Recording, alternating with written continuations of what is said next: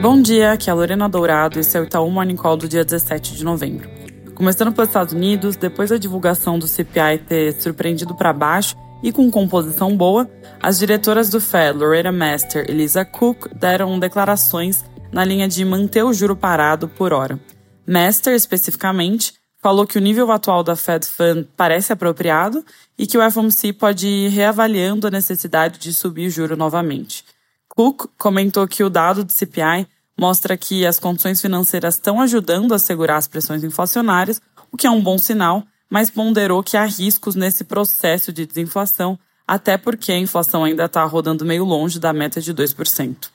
O dado de produção industrial também veio numa direção mais amena, ou seja, atividade mais fraca que pressionaria menos a inflação, mas vale lembrar que a queda de 0,6% no mês foi muito influenciada pelas greves no setor automobilístico, cuja produção caiu mais de 10% no mês. Do lado da inflação, os preços de produtos importados acentuaram a queda e, como a sua dinâmica está muito ligada à inflação de bens, parece uma boa notícia também. No mais de agenda do dia, atenção aos dados de mercado imobiliário. Aqui no Brasil, o noticiário segue repercutindo a aparente vitória do Haddad com relação ao timing da mudança da meta fiscal, cuja discussão parece ter sido adiada para o ano que vem. Pode ser que a mudança venha lá para março, que é quando a equipe econômica deve fazer a primeira reavaliação do orçamento. Isso posto, o ministro Haddad se comprometeu a fazer um contingenciamento, ou seja, corte de gastos, caso haja frustração nas medidas de arrecadação defendidas pela equipe econômica. A Folha mostra que o tamanho do contingenciamento está na ordem dos 60 bi, o tamanho necessário, mas o governo tem falado de 23, ou seja, menos da metade do que seria necessário. Essa questão foi debatida na reunião que teve nessa quinta-feira entre o ministro da Fazenda, o líder do governo do Congresso, o relator da LDO e a ministra Simone Tebet.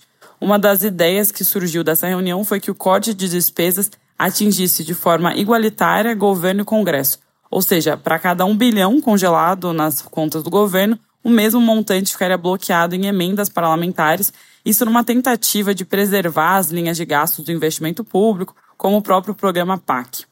Falando sobre a agenda de medidas de receita, o relator Nakai do PL dos fundos offshore exclusivos, senador Alessandro Vieira, deve apresentar no começo da semana que vem o seu relatório. Segundo o valor, o senador não deve fazer mudanças de mérito em relação ao texto que veio na Câmara, mas sim só alguns ajustes de redação. Um dos motivos é evitar que o projeto volte para análise dos deputados. Em termos de aprovação, o presidente do Senado, Rodrigo Pacheco, afirmou ontem que o PL dos fundos deve ser aprovado sem grandes dificuldades pela casa. Sobre dados, daqui a pouco sai o BCBR de, de, de setembro, que deveria ter saído ontem, mas acabou sendo adiado para hoje, e deve mostrar estabilidade na margem e crescimento de 0,6 no ano contra ano. Também tem inflação do GP10, subindo 0,45% nas nossas contas, com a taxa em 12 meses ainda rodando no negativo em menos 3,9%. É isso por hoje, bom dia e bom final de semana.